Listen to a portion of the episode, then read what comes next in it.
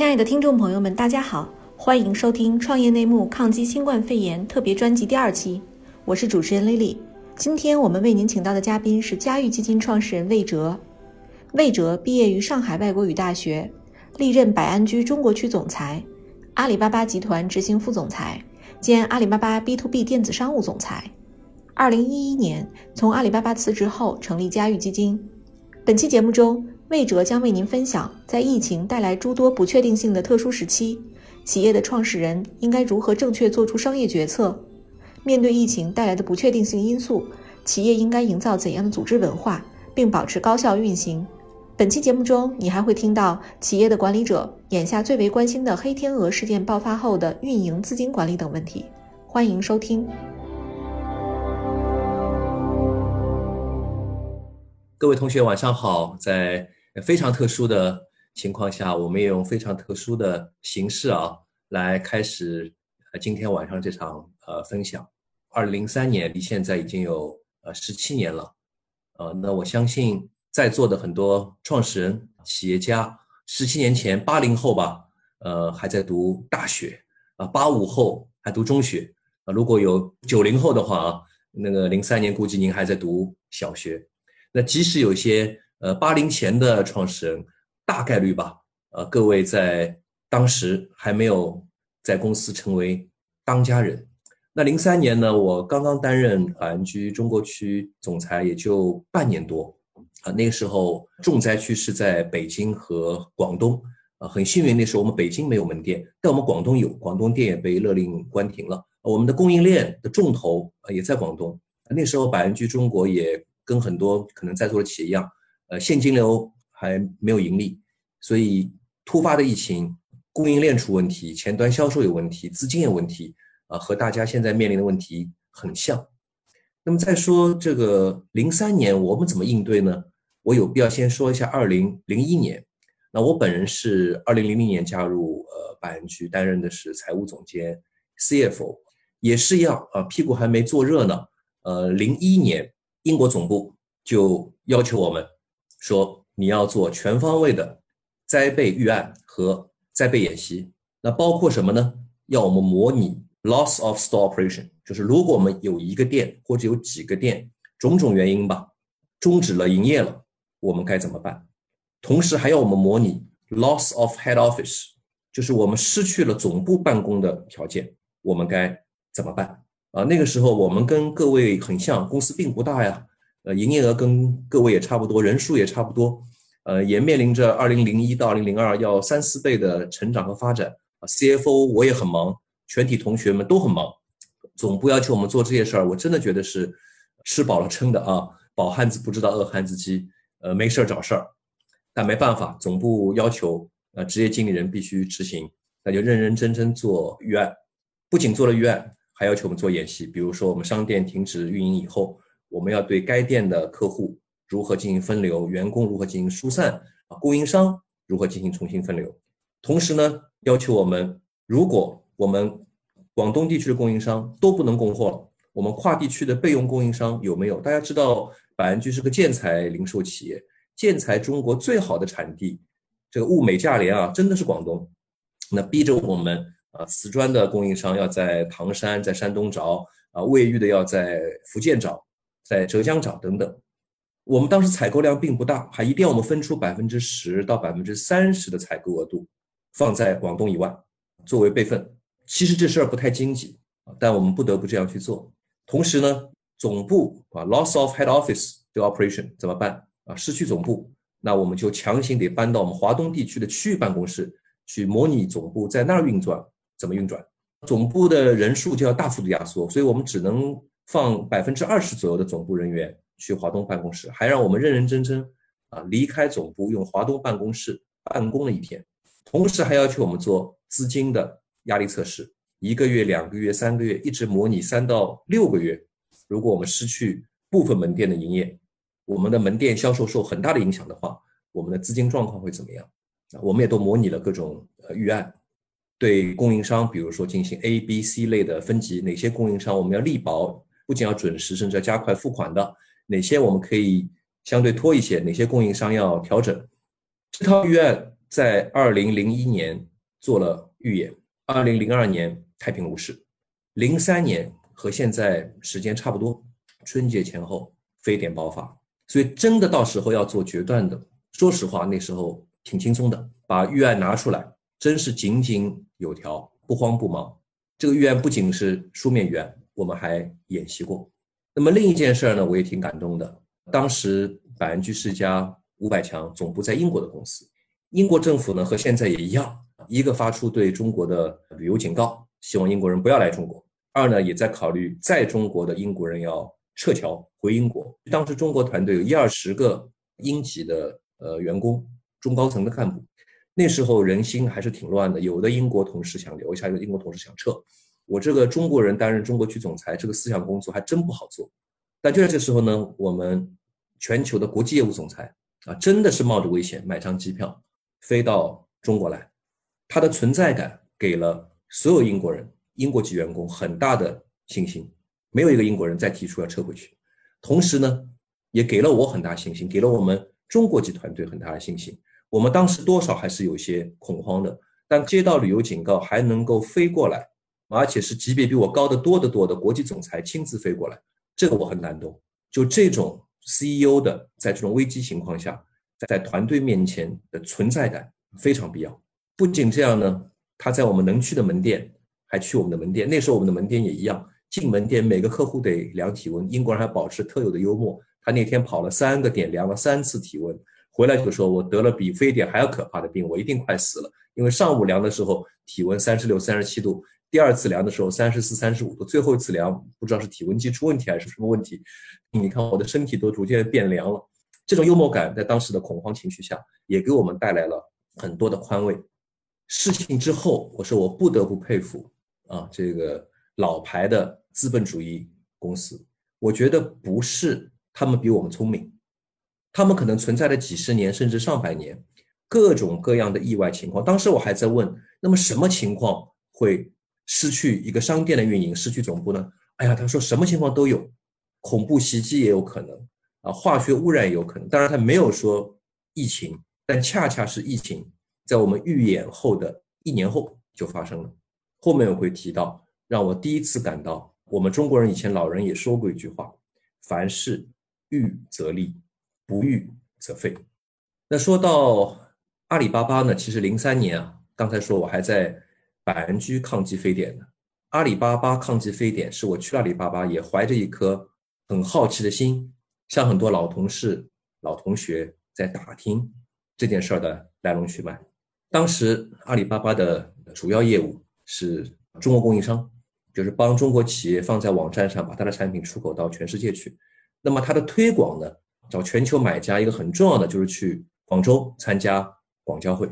结果参加完广交会后，有一位同事回到了杭州，被确认是很不幸得了非典，而且已经在办公室来上班了，才发现的。当时整个杭州啊，只有四例确认的非典病人，比今天的人数小得多。但这个阿里巴巴就摊到了这个四分之一，在二零零三年五月十号那天确诊。就需要全公司立即全部居家隔离。阿里巴巴在发生这个二零零三年五月十号之前啊，是在二零零二年，就零三年的前一年，阿里巴巴就实现了现金流为正。当时马云提了一个四年的计划，说二零零二年我们赚一块钱，其实就意味着现金流要为正。二零零三年我们希望是每天一百万的现金收入。二零零四年，希望是每天一百万的利润；二零零五年，我们是每天上交一百万的税收。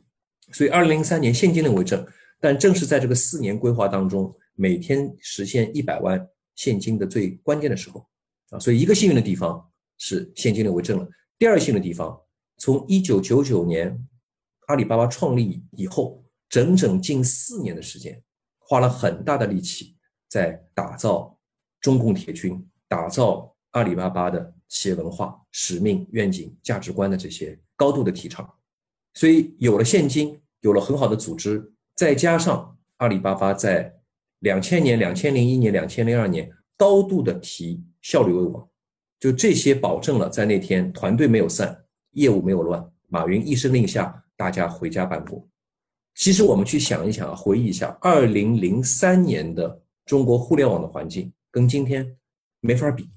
不要说移动互联网，二零零三年连 PC 互联网都没有普及，所以大家看很多报道说阿里巴巴的员工抱着办公室很大的电脑，还不是这样的便携电脑啊，手提电脑回家，有很多员工连电脑家里电脑都没有，手机更不能上网，更何况当时很多阿里巴巴员工的家里。连上网的宽带环境都没有，杭州市政府很给力啊，紧急的帮了部分员工家里把宽带安上。回家以后啊，真的是客户服务没有断，所有的客服在家里接电话啊，挺感人的是家里的先生啊、太太、自己的父母，甚至孩子，有的时候在阿里员工不方便的时候啊，都替他去接上一个客服的电话。接的声音还特别的规范。你好，阿里巴巴，有什么我可以为你服务的？销售没有停，阿里有一支地推的中共铁军，铁军也被禁足了，也不能动啊，和现在一样啊。前面阿里巴巴的电话销售其实一直不重视，在那时候硬生生的跑出了电话销售的模式。更有意思的是呢，在阿里巴巴当时是一个 B to B 的平台，还不是个交易平台，是个信息平台，居然有很多个人消费者和今天一样。在一个 to B 的平台上，想采购个人的生活物资，还想闭环完成交易，这么灵光一现的机会，阿里巴巴后面做淘宝，我觉得有很多原因。但是在非典期间，在 B to B 平台上产生的这种消费者的需求，也可以说是很重要。后面孵化出阿里巴巴板块中最大的，到今天为止还最重要的一个板块——淘宝板块。所以阿里靠这个已经为正的现金流为底气，以价值观为骨气。不仅安然度过了这场危机，更重要的是还打出了新的模式，还找到了新的业务发展的机会。都说危中有机，但能够做到危中把这个机会真正把握出来的并不多。阿里巴巴今天有两个特别重要的纪念日，一个是每年的九月十号，阿里巴巴的生日；第二个很重要的纪念日就是五月十号，我们定位是家庭日。因为那天我们所有人在家里办公，不仅是我们的员工在服务客户，连阿里巴巴所有的家属都参与在服务客户。网上大家经常会看到啊，五月十号阿里巴巴在那天搞呃园区开放，每个人都会带自己孩子啊、父母啊来参观，还会搞集体婚礼，好多对的新人在那天结婚。这就是我说阿里巴巴很重要的是一家有记性的公司，所以这是跟大家分享。十七年前，在百安居抗非典和十七年前零三年阿里巴巴是怎么走过来的一些故事。呃，第二部分跟大家谈一谈啊，在危机当中最重要的十个需要注意的方向，也是我今天跟大家分享十大核心观点。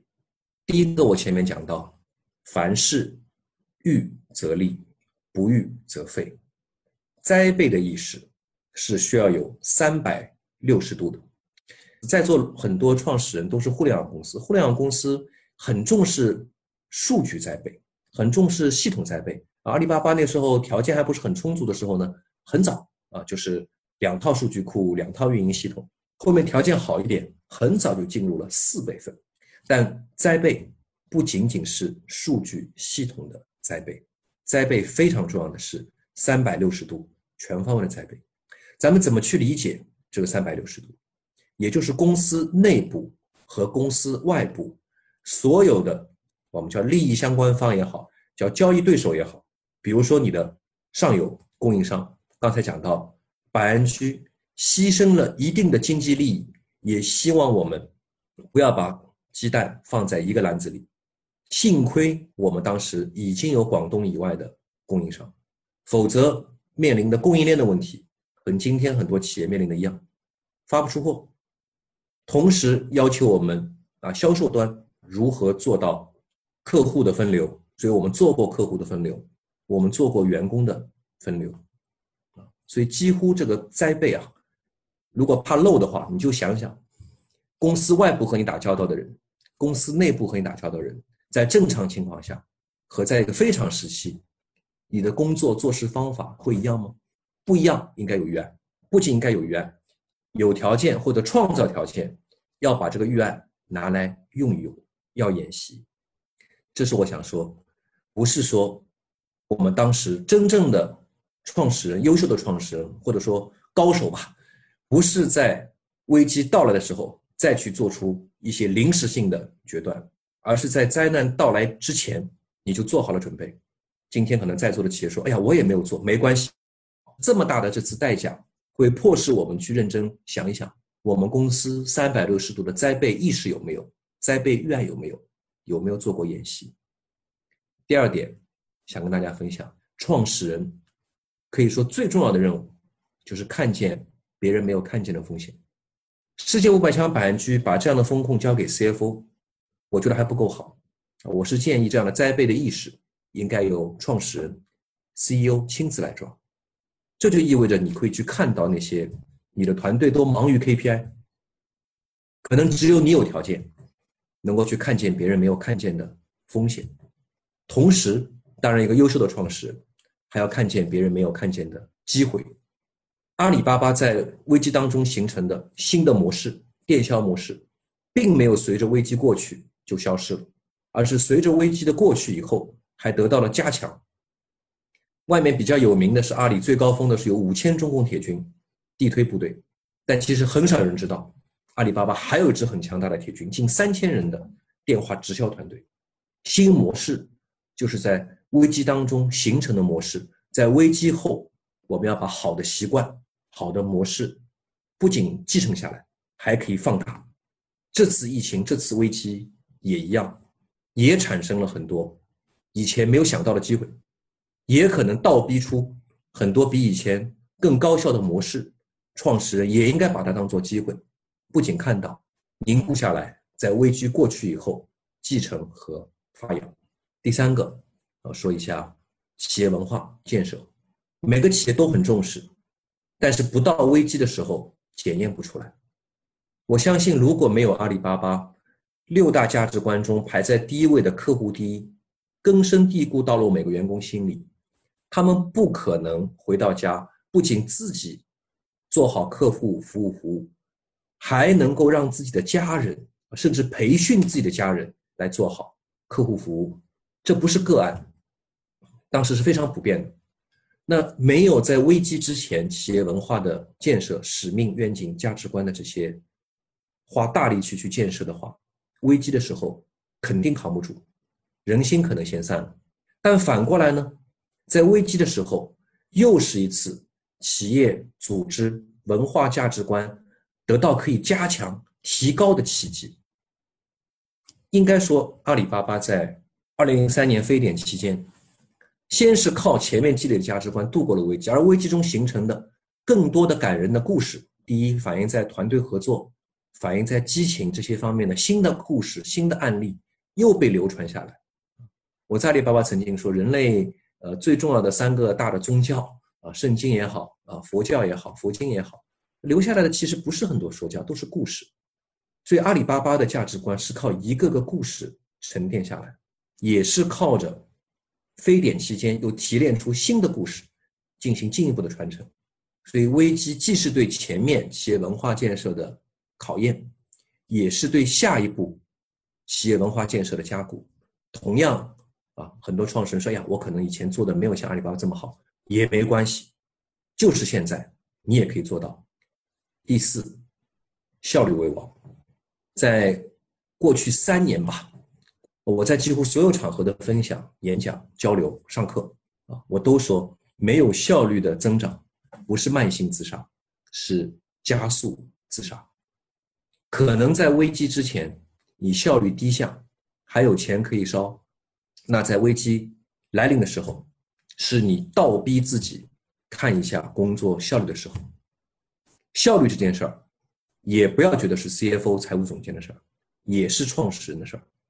阿里巴巴核心效率指标都是创始人马云亲自定，很早就给阿里巴巴的 B to B 定下了人均一百万年收入。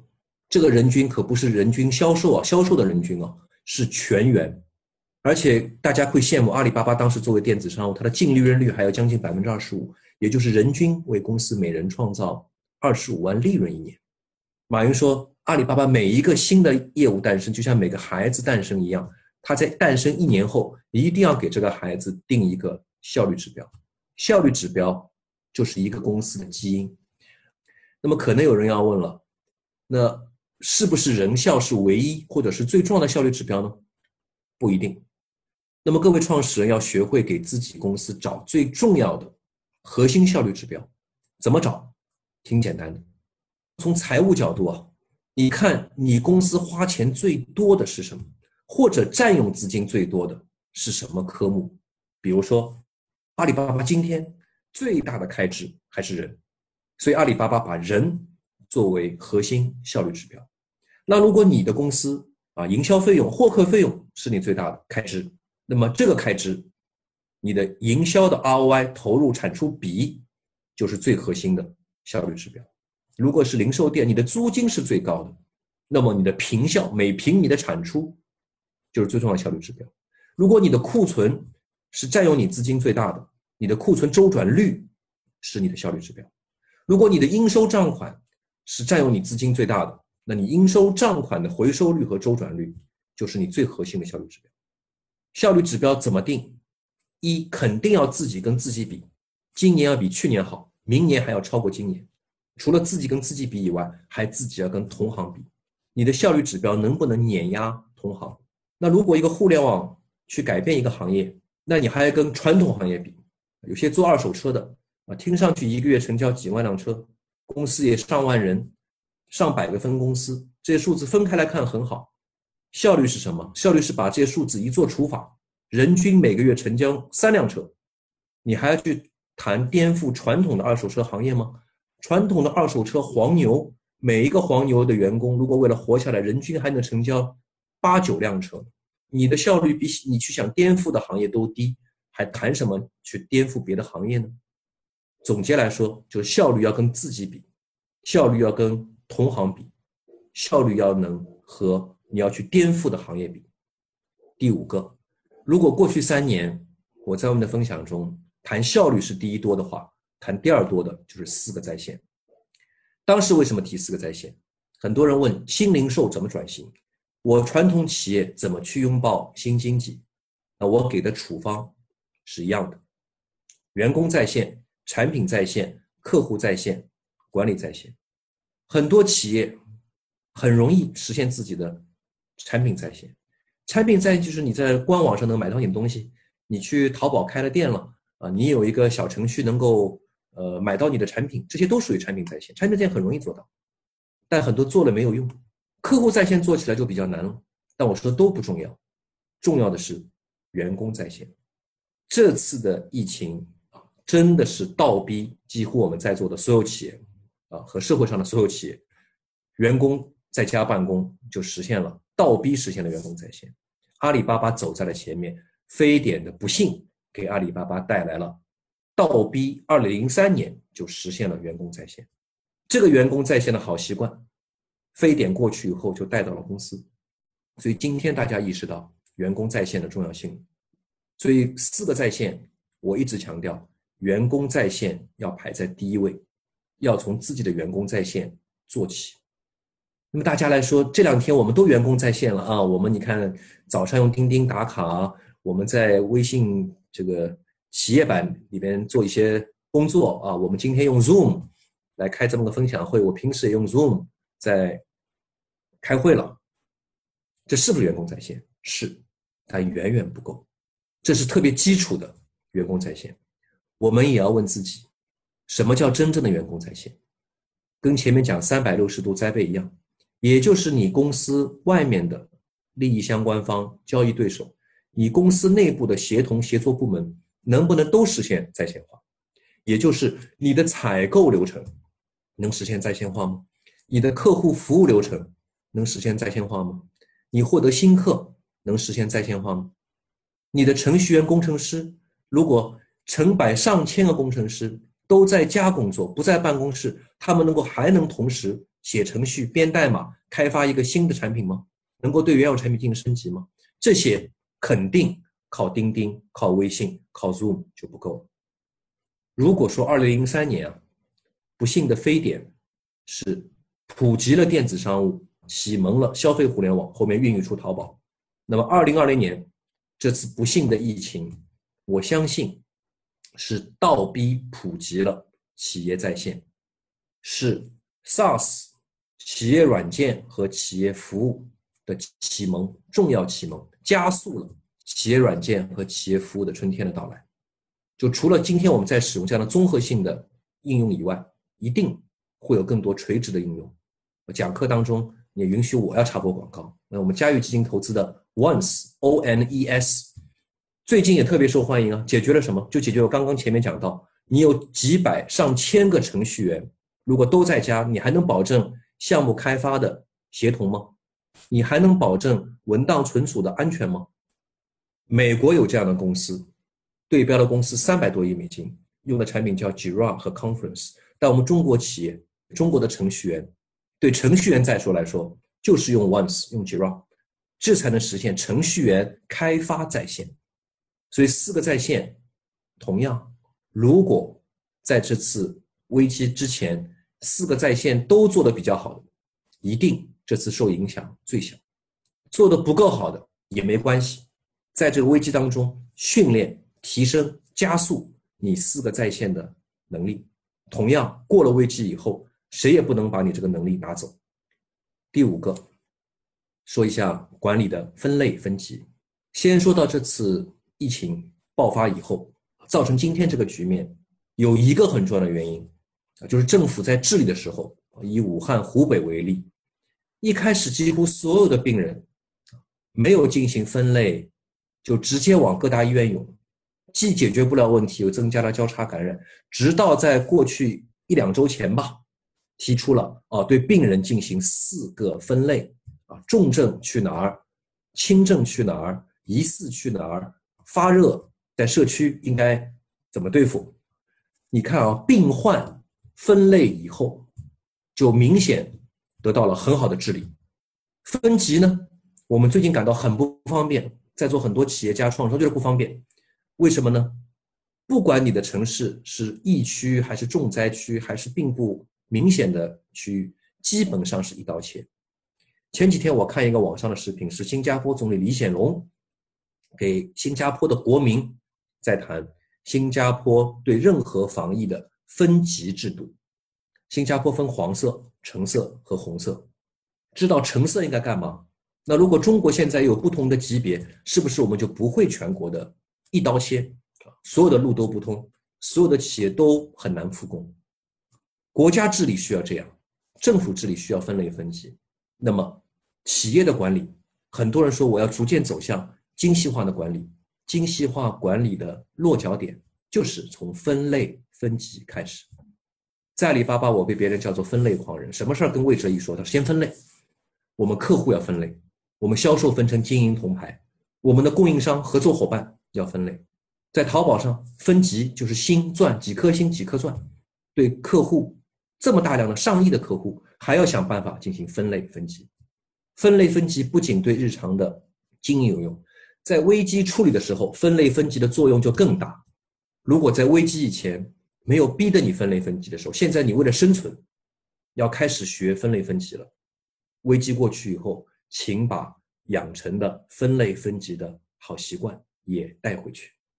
第七条啊，谈谈共度时间啊。最近看到很多挺感人的啊，呃，很多餐饮企业现在日子是最难过的啊。我们看到了木屋烧烤的呃员工啊，给创始人写保证书、摁手印，说愿意减薪共度时间啊。也看到老乡鸡的创始人把类似这样的信给撕了。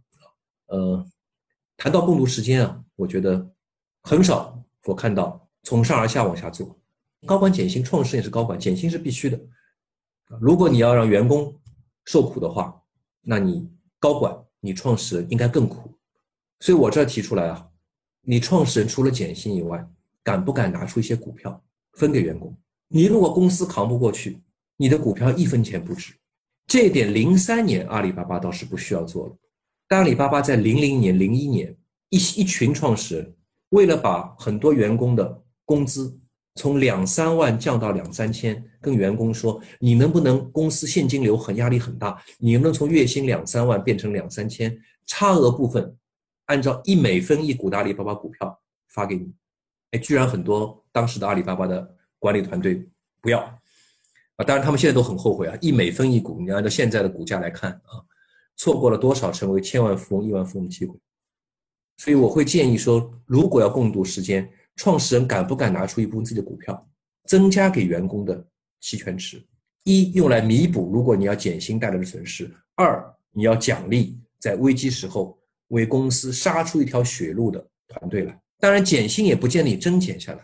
当时在百安居，我们就递延发放，就公司这口气缓过来了啊，公司欠着你员工的，因为这是个现金流问题。尽量还是不应该让团队受损失，所以你可以说，哎，每个月我少发多少，这个呢记在账上，公司缓过来啊，这些延后发放给大家，再往后裁员前还要考虑，那有没有可能留职停薪？那这些员工还有归属感，可能你帮他社保还交着，那他也不会急于去外面找工作，可能一个月两个月公司缓过来了，那就能恢复他的正常工作和正常的薪酬。最后万不得已啊，裁员确实残酷，但你不裁员，一大部分人裁员的时候能不能也做得更人情一点呢？能不能留封信呢？能不能留好联系方法呢？公司回过来的时候说优先能不能把这员工再请回来？这是我跟大家分享啊，共度时间要自上而下做。第八点我说了一个词啊，叫 backward planning，叫反向计划。我们企业在正常发展的时候都做 forward planning，叫正向计划。明年的预算、未来两年的业务计划、三年的战略、五年的发展规划等等，这些都是正向的计划。但我们需要企业会做 backward planning，就刚刚讲的资金压力测试。阿里巴巴也会做这样的压力测试。盛大游戏的创始人陈天桥也做过这样的 backward planning。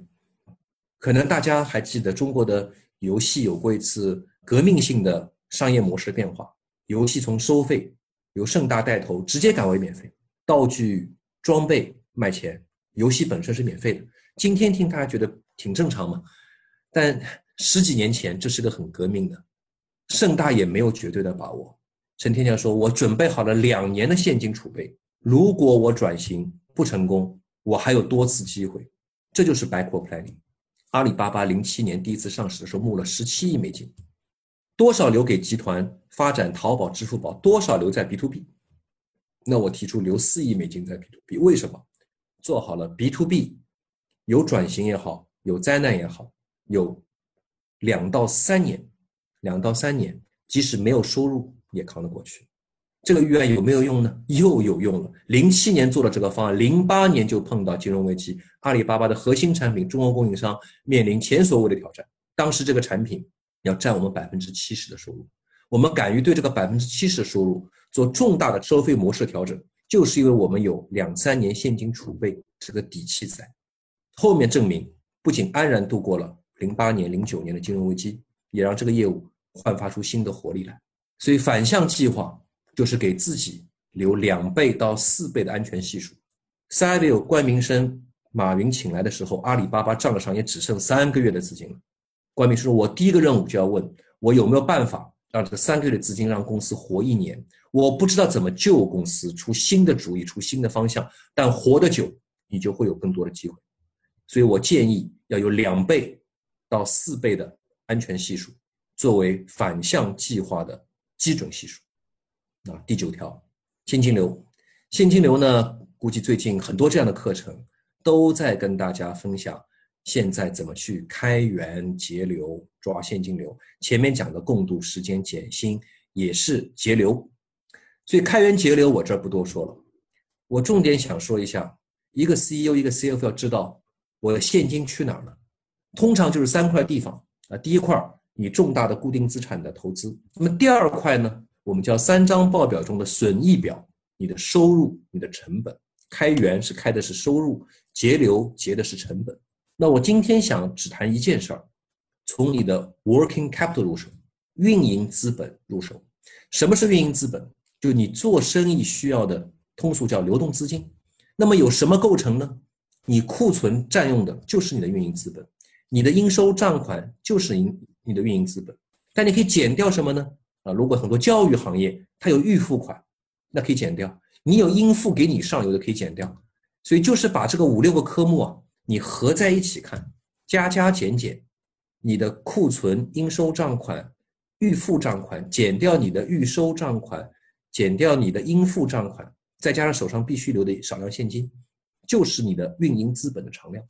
我们做投资八九年了，给我们的商业计划书我们看了，如果没有上万的话，几大几千总有的，也见了好多好多创始。反正我是商业计划中，我很少看到。有人主动在商业计划中说：“我如果做一个亿的生意，我的运营资本需要多少？我做五个亿的生意，我的运营资本需要多少？”同样，在目前的危机状态，现金流不仅要从开源节流这张损益表动脑筋，也要能从运营资本上下手，不要搞一刀切。刚刚讲了分类分级，能不能让客户多预付一点？能不能？账期对部分的供应商加长一点，能不能库存压缩一点？不要一刀切，要学一点点。你任何地方一刀切都是受不了的。客户当时在百安居，我们也做预充值卡，补充现金流，这些都是在运营资本上下手。那么，同样，运营资本这个概念，如果在危机中形成的话，你也确实找到了。你们公司运营资本和营收收入发展之间的关系的话，还是请大家把这个运营资本管理的好习惯，在危机疫情过去之后保留下来。最后第十条，我们看到很多融了 B 轮、融了 C 轮这样的公司，规模并不大，很早就开始了多元化经营。怎么个多元化？盲目的跨地区，盲目的开产品线，盲目的孵化发展新业务。跟大家说，阿里今天业务线很多，产品也很丰富，但是在零七年第一次上市的时候，也是一度两百多亿美金市值的公司啊。零七年两百多亿美金，比现在两百多亿值钱多了。靠什么？靠两个半产品，靠两个区域打下两百亿美金的天下。两个产品就是中国供应商加诚信通，一个内贸，一个外贸，加少量的增值服务。两个区域，浙江、广东。占了百分之七八十的营收，所以我们不要追求我们公司的小旗帜啊，插满祖国各个省会城市。我们要问你公司是更广的规模带来的效益，还是更密集的规模带来的效益更高？哪一种的效率更高？同样，我们过去八年多，很多创始人啊，每一个新的业务线，每个区域的办公室，都像自己亲生孩子一样，生的容易，养起来再艰难也不敢砍掉。危机来了，我建议大家是在这个时候先做减法。怎么做减法？四个字：关、停、并、转。关很简单，把它关了。停啊，有些业务你停一停，止血，减少投入，可以保留，只是停止发展。并把有些部门、有些产品、有些区域能不能合并？转能不能这个团队转型？做另外一件事儿，转型做原有业务的某一块业务的加强呢？所以业务上危机的时候做减法。前面也说到危中有机，可以做加法。阿里在上一次的非典当中孕育出淘宝，就是在做加法。这一次我说也带来了危险当中一些新的机会。那么灵光一现的机会，如果你把握住了，也要敢于在危机中做加法。但我不提倡先做加法后做减法。必须先认真的考虑瘦身减肥，瘦下来再健身，瘦下来再增加自己的新的技能。以上啊，就是今天跟大家分享十大观点。这些观点并不是大家在危机过程当中要做的，有些可能是你在危机前要做的。如果你在危机前没有做，可能在危机后要做的。那么跟大家分享完十大核心观点以后呢，也谈谈我们对这个疫情啊的一些展望吧。实事求是说，这次疫情的广度，就是影响的省份、城市，比非典要广，人口要多，深度啊，就是不幸染病的人数要多，已经病故的人数很不幸也多，采取的或者被动采取的一些管控措施的深度也比非典要严重。但是呢，很多专家也说，很多医学专家，虽然我不是专家，我也相信。这次疫情的影响的长度啊，跟非典应该会比较相似。那么也有人说，可能这个长度啊，也比非典要长。那我说，可能再长也不过多几个季度。所以大家也不要过度的没有信心。当然，你要根据自己的判断。你如果认为影响你的企业是行业是六个月的话，那你按照乘以二乘以四做准备。你认为影响是三个月的话，你按照乘以二乘以四准备。所以我觉得长期来看，有很多的需求。刚才说到我百安居，百安居其实也有幸运的地方啊。我们装修的需求啊，当时我就跟我们所有团队说，它是推后了，它没有消失。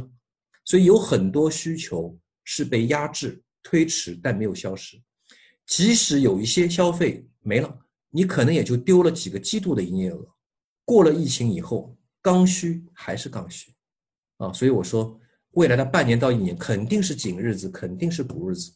这次疫情，如果你个人没有得病，企业没有死，那么这次灾难，你从灾难中总结出来的就是财富。我在四十岁的时候有一句人生感悟啊，我自己体会出来的，说贵人啊成全你，小人才成就你。为什么呢？你人生中遇到的贵人啊，他不会逼着你做艰难的决定的。但是你个人的成功，往往是你的成长过程中啊做过几个特别艰难的决定，而往往是这些小人逼着你做艰难决定，所以要感谢那些小人，也不要怀恨那些小人。那我把四十岁的感言啊，今年我把这句话变一下：好运啊，成全你这个公司；好运成全你这个公司；厄运危机成就你这个公司。同样像一个人一样，一个公司。得到好运的加持，会成全一些事儿。但一个优秀的组织，一个优秀的公司，靠危机中学会的新的技能，锻炼出新的体魄来成就的。二零零三年，成就了一批类似阿里巴巴这样的企业。当然，二零零三年的疫情也残酷的淘汰了一批企业。淘汰的是前面说到低效的企业文化价值观没有做到位的，会被淘汰的。那我特别想说，多难是否兴邦，多难是否振兴一家公司，道理是一样的，要看你一能不能度过这个劫难，二你在劫难中有没有总结，有没有长记性。阿里巴巴为了不要忘却的记忆，定了一个五月十号为纪念日，为家庭日。那我也建议我们今天的所有企业，如果这次疫情当中有某一天是你们企业。你觉得最值得纪念的，也不妨把这一天定为纪念日。危机会让我们改掉很多坏习惯，养成好习惯，勤洗手啊，注意个人卫生啊，这是个人的。企业也一样，提高效率啊，做减法呀。前面讲的十条，如果在危机中你实施了，同样把这些好习惯在危机后带过去。这次危机的时间总会过去，过去以后谁能够？迎来后危机的时代，就是在最困难的时候看到希望，找到问题，会亡羊补牢的。那作为我们一个投资机构来说，我们也一样，我们做捐赠是献爱心，我们做投资才是我们的初心。敢不敢真正用长期眼光？现在是考验投资机构的时候，是不是真的很在意未来几个季度的营收，还是真的看好这个赛道，看好这个团队？继续敢于投资，考验我们长期眼光的时候到了，考验我们敢不敢逆向而行的时候到了。那我在这儿呢，也不空口说白话，还是看我们的行动。在疫情最严重的时候，继续完成我们几千万美金的，我们不改估值，不改条件，不改金额。现在是企业最需要资本支持的时候，以前可能我们可以再等一等，现在我们要在第一时间。把资金、把资本来支持在疫情中最需要支持的优秀的企业、优秀的企业家。最后，祝愿我们今天所有的来宾吧，啊，自己的身体健康啊，团队健康。如果以前很多公司价值观跟阿里一样喊客户第一的，现在我想呼吁我们喊员工第一。如果你的员工身体不健康，员工的家庭不健康。危机中、危机后，我们怎么去服务客户？祝福我们所有的企业一切平安、一切健康。谢谢，我先分享到这儿。好的，非常感谢魏总刚才精彩的分享。我们现在给大家做一个 Q&A 的环节。啊，魏总你好，我是一家就是教育公司的创始人。现在我发现就是在教育这个行业，就是它的改革还是比较慢。即使是在这样的一个时期，它是倒逼着去改革，但是有时候就是线下的教育呢，嗯，有时候线上还是无法实现到。就是我想请教一下，是否在教育这个方面的改革和其他行业方面的改革是会有一些不同？谢谢。教育应该是在这次疫情当中啊，线上化倒逼程度非常高的，但中间要分，教育里边分刚需和非刚需。现在我们看到是大量的这种刚需驱动的教育，线上化程度非常高，家长孩子都很急，所以我不认为是。慢，而且我认为是快的惊人。我因为我不清楚你在哪一个具体的教育赛道上，确实我们看到有一些非刚需的，比如说有些涉及到儿童的绘画呀、早教啊这些呢，不是刚需，家长说那我就等一等，不急。另外呢，也确实要研究，有一些可能更加适合于线下一对一、一对多现场教育的，那我们要想个办法，有没有可能课程重构、方法重构？用最快的速度搬到线上来，我觉得你是处于一个冰火两重天的行业。我个人觉得，大部分的教育行业这次往线上的搬移速度是非常快的，尤其是刚需行业。那非刚需行业呢？我也是说，那至少今天你要去想想，不一定完成在线的交易啊。前几次分享也有人问，那我现在实现不了在线交易，客户就是不下单怎么办？那我说，现在所有的客户有一件事是肯定的，那基本上。大家时间都比以前多了，所以现在也是你做好客户粘性的时候。你现在更应该把时间花在把客户粘性做好啊，多一些社区，多一些资讯，多一些工具类产品，这些可能短期内不能给你带来收益，但是疫情过了以后，这些粘性是会能够转化为交易成果的，好吗？好，谢谢魏总，谢谢魏总。哎，魏总好，我是做宠物领域。短视频和短视频电商，我有两个问题，一个是我现在处于离职创业的前期，所以第一个问题是，是否现在还是立即离职创业的好时候，或者他即将面对多大的一个风险？第二个是对这种风险，我需要在初期或者是融资的阶段怎样去储备，然后去抵抗它？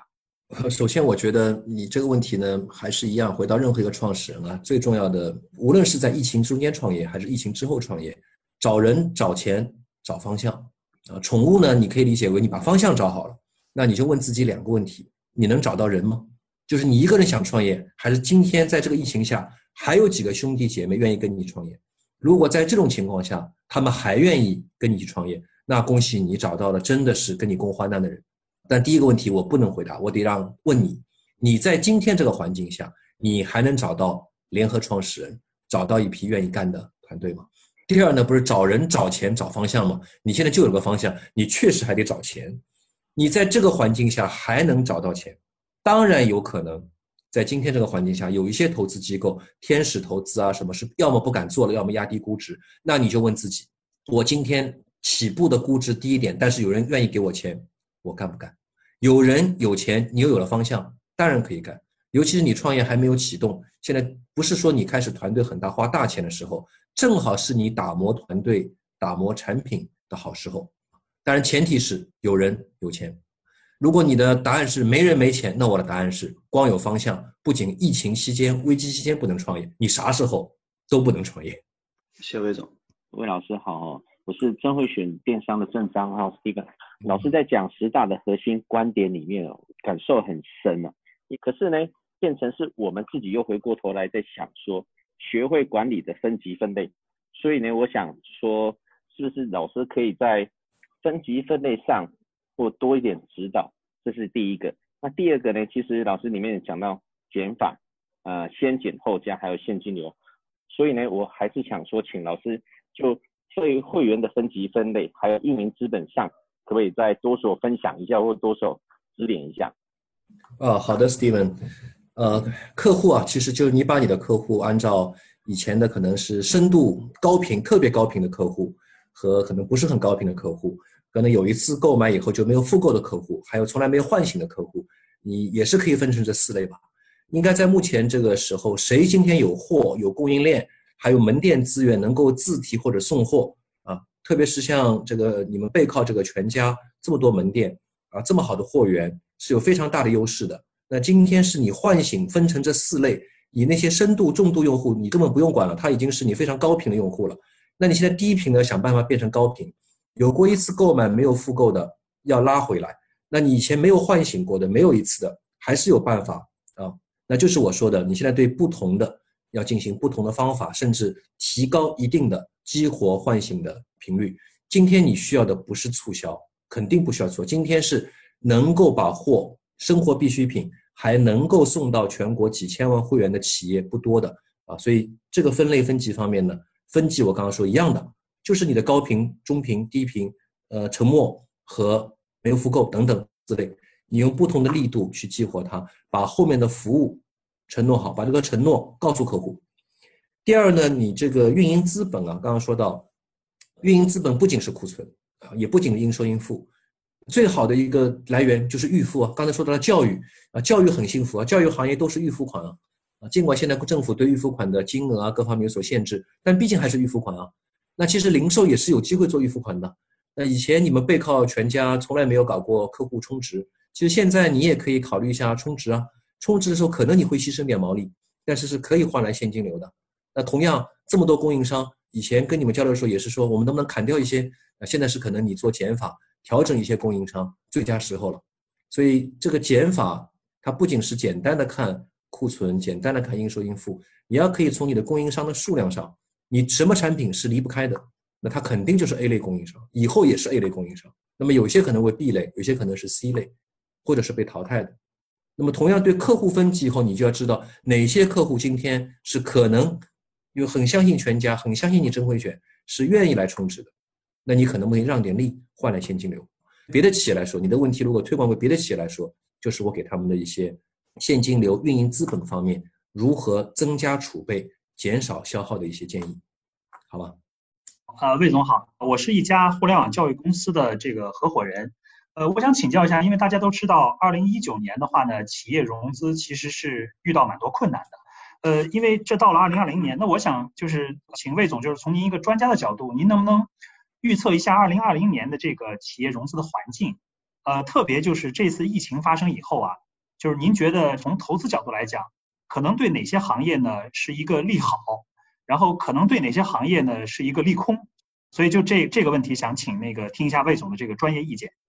呃，我想说，疫情不会改变什么，疫情是加速器，疫情是让有一些本来趋势也向好的公司啊，行业跑得更快。比如说在线教育，我们一直看好是在线教育，但疫情可能会对一些刚需的在线教育起到极大的推动作用。生鲜，刚才说到今天有货，无接触的能够购物啊，很多社区生鲜最近都很火啊。这些我相信不是说它现在火，它不是个风口，不是个窗口，它火本来就是个趋势。疫情呢会使这些趋势加快。如果你问我什么行业不好，我说不管你什么行业，效率低都不好。过去两年，资本已经不太鼓励烧钱，那么不鼓励烧钱，本质上都在看效率了。所以无论哪个行业，效率低的，疫情会淘汰，资本会淘汰你，再也拿不到容易的，我们叫 easy money 拿不到了。那我在这儿呢，跟大家分享，以前其实我做投资的时间比我做企业要短的很多了，做投资前做了将近二十年的公司了，我也融过资啊，我一直提出叫三个不同时间阶段，创始人应该在融资的时候有三个优先。别整天盯着估值，不是我今天做投资人啊，我跟大家觉得你最好别跟我谈估值，估值低点。其实我在融资的时候，我也是把握好三个不同的时间段，用三个不同的优先来解决融资的。第一个，公司初创阶段叫时间优先啊，前面一个问宠物的，现在就是时间优先，谁现在最快给你钱，比估值都不重要啊。所以第一阶段初创阶段就是时间优先。第二阶段叫金额优先，估值等于什么？你又不卖老股，估值你又拿不到钱，估值等于你融到的钱和你稀释的比例，融资额乘以比例等于你的估值嘛？那么什么叫金额优先呢？就是你确保我这个三千万我是肯定要的，但三个亿跟五个亿的区别呢，就是你稀释百分之几嘛。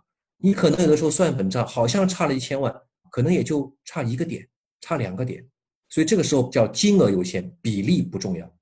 第三阶段叫比例优先，就你公司已经发展到相当的程度，你可能经过前面的稀释啊，创始团队的股份比例已经不是很高了，但公司呢其实现金流已经越来越健康了，你不差多融几千万，少融几千万的时候，这时候你要坚持比例，说我比例有限，我只稀释百分之十，那么这个时候估值差一个亿呢，可能也就差一千万，百分之十的一个亿嘛，那就差了一千万，多融一千万，少融一千万不重要。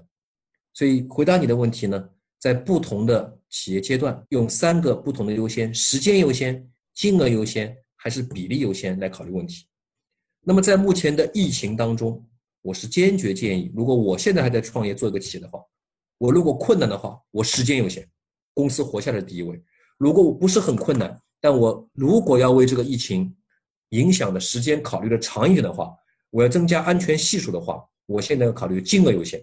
我拿到足够数量的钱，比例，今天你稀释多稀释一两个点，不是很重要。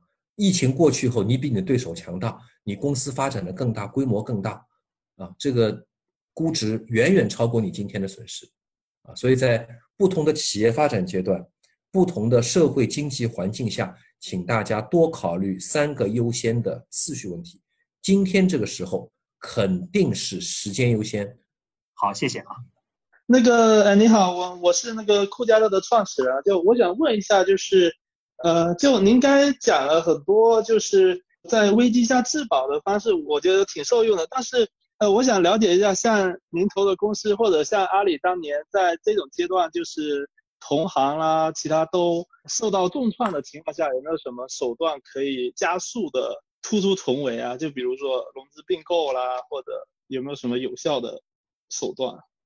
我我想说，今天讲的很多都是基本功，啊，在这个阶段的时候呢，除非你处于一个非常好的战略地位，比如说你同行没有钱，你很幸运在危机到来之前融了一大笔钱，那你生存不是问题，这时候你可以考虑出击，那不一定是买公司哦。呃，今天很多优秀的团队，在不是危机的时候，你根本请不到他们。我是觉得你今天这个危机如果带来最大的，还不是看别的公司，更多优秀的人变得 available，变得可以看到了。当然，如果你看到好的产品、好的对象，你有并购的想法，呃，应该说确实是好的机会。但前提是你在危机之前，你自己的粮草特别的充分呃。至少在阿里巴巴，在百分之我亲身经历的话，我们没有敢于在这时候呃出手去做更多的并购、突破重围。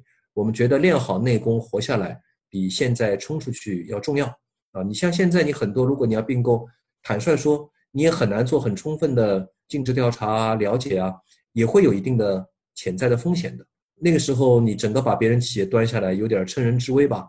所以这些可能是这个时候出击的一些呃负面的因素啊，也要做好考虑啊。我还是建议这个时候练内功比出击要有效啊。还是说，除非你的弹药特别充足，你是行业中弹药最充足的，那你可以考虑蠢蠢欲动一下，好吗？哎，魏总你好，我们是做一家呃线下零售的汽车行业的创业公司。然后呢，我们想考虑的是说，可能这个疫情期间加这个经济环境呢，嗯，会有一部分的购车需求在这个期间被抑制了。所以我们现在正在准备啊，比如说做一些人员储备，还有一些店面锁定。想，嗯，我想听听您对于在这个期间一家创业公司做扩张这个策略的看法。谢谢。我个人觉得啊，汽车啊、房产啊、刚刚说的结婚啊、装修啊这些啊，需求都没有消失，都是被推迟了。啊，这两天我看到网上很多帖子说，很多人反而坚定了在上海啊、在北京啊有套房。你看没房你都回不来。很多人说，哎，我最好有辆车啊，这个坐火车、坐飞机如果都受限制的话，我至少自己还能开车。啊，我个人真的是觉得，真的这次危机会让很多原来考虑不买房、不买车的人啊。这个需求不仅刚性的在，甚至还会被激发出来！我是个人是认为是这两个需求不会消失，甚至会有所增加。危机以后扩张呢，其实我觉得你现在最最理想的，肯定不是你说能扩张就能扩张。当然又回到了你的资金准备怎么样，你的团队准备好了没有？人和钱比你现在要扩张要盘点一下，今天是不是能走出去？而你的扩张，你现在新开网点各方面肯定是受到一些限制。那我还是说，利用这个时候储备客户，储备你要开拓的一些呃网点资源，储备你的团队。就现在不是打出去的时候，现在是练内功、做储备的时候，还是要做一些交易以外的工作。现在是你做客户粘性，呃，发展客户潜在客户储备啊最好的时候。好的，魏总您好，那个我是 video 加加的。呃，然后这样就是这一次疫情呢，会发生一个呃，就是比如说所有的视频网站，包括短视频、长视频，会有一个非常快速的增长。那么作为视频这个行业的玩家呢，我们特别希望了解，从您这边看起来，这种增长是否可以持续？不知道疫情发展到后期，乃至疫情结束以后，对于这种受疫情受益的一些行业，尤其像视频啊、直播啊、短视频这种，在长期的看起来，是否会转化为一个？营收的增长，那最终会有利于整个行业的发展。呃，不是特别能够长时间持续吧？其实你刚刚呢，你的问题当中已经包含了。今天啊，我刚刚说，不管怎么样，因为在家办公也好，呃，限制其他活动也好，中国网民的时间确实又得到了进一步的释放。那么释放出来以后呢，很多时间就到了视频上去啊。那么这个时间呢，随着疫情过去。彻底正常复工以后呢，时间又没了，所以时间如果是时长是现在这次流量贡献最大的来源的话，那这是完全不可持续。那么拓新用户呢是可持续的啊，因为有些人可能以前哎我种种原因从来不用快手、不用抖音、不看这个 video 加加、不看你们任何东西，那可能我看了觉得挺有趣，那我等于是拓新用户。那么中国呢确实还有一些边边角角的用户在以前。各大平台都没有触及到的，那么利用这次疫情呢，可能会触及到，所以会有一些新增用户的存在，新增用户的存量，新增用户带来的流量是可持续的。当然，我我们因为不投资这个视频类啊，所以我没有特别详细的分析。你可以分析一下，就现在的流量的增长是来自于新增用户的，还是来自于时长的？如果来自于时长很多，那是不可持续的；如果是来自于新增用户很多，是可持续的。那再说一下营收呢，也差不多。老用户由于增加时长带来的营收，随着时长的压缩，这些营收也不可持续。当然，如果新用户来了，又养成了新的付费习惯，这部分的营收增长，疫情过去、危机过去以后，是会得到一定的持续的。所以总的来说，我个人说，这段时间的爆发性，有些行业是提前加速了它的春天的到来，有些呢也是昙花一现。或者昙花一现以后呢，留下的沉淀下来的用户，沉淀下来价值呢，也没有想的那么高。哎，谢谢魏老师的分享。我想简单问一下，对于 B 轮以前的这个初创公司在现金流安排上有什么建议？之前的时候听比较多投资人是建议至少六个月甚至更长左右。那这次的话，现金流是不是要留得更长一些？那除此之外的话，就是在投资人的选择上，您觉得就是在疫情的这个非常时期，有没有什么我们特别需要注意的？简单这两个问题，谢谢。呃，现金储备，我个人觉得和轮次真的没有太多关系。有些到了 C 轮的公司、D 轮的公司都还很危险，呃，所以和轮次无关，还是和你的呃运营成本和运营资本自己的规划啊很有关系。那这里边呢要做两种规划，一个呢是运营资本，近期营收开始下降的话，你运营资本的开支啊压缩完以后倒是不会反弹的。所以我会建议你做一个运营资本的三到六个月的规划，也做一个运营成本的三到六个月的规划，或者更长的规划。那每家的情况不一样吧，我这里很难简单的说要不要延长，还是跟你所在的行业和你现在自己企业的运营资本的情况和运营成本的情况有关系的。那说到选投资人呢，我还是觉得疫情不会改变，只是加速。那我就说说有没有疫情选投资人的。我通常跟很多人分享的四句口诀吧，也是作为今天跟大家分享的呃结束词。四个问题我说一遍呢，大家都记得住。呃，就相当于疫情之前你在小区散步吧，你碰到一个邻居家的孩子会问的四个问题。啊，第一个你问，哎，你姓啥叫啥呀？其实你问这个基金当家的是谁？姓美元还是姓人民币？是国资背景还是非国资背景？你姓什么叫什么，很清楚。很多人给你张名片，印的是某某投资机构合伙人，他过两天又去别的机构合伙了，只是便于他开展工作，给他印了张合伙人，啊，所以姓什么名什么一定要搞清楚。第二个呢，你问他，哎，你几岁了？你问这个小孩啊，姓什么叫什么以后呢，你会问他，哎，你几岁了？几岁不是问这个基金创始人几岁了，你是也不是问这个基金成立现在多少年了，而是要投你这个基金是几年期的基金，人民币通常六加二，美元八加二、十加二都有，期限是多少？现在处于第几年？这个决定了这个投资人能够陪你多少年。所有投资人都会跟你讲，我想跟你长期合作，但他到底有多长期，不是由他说了算，是由他基金的续存期决定的。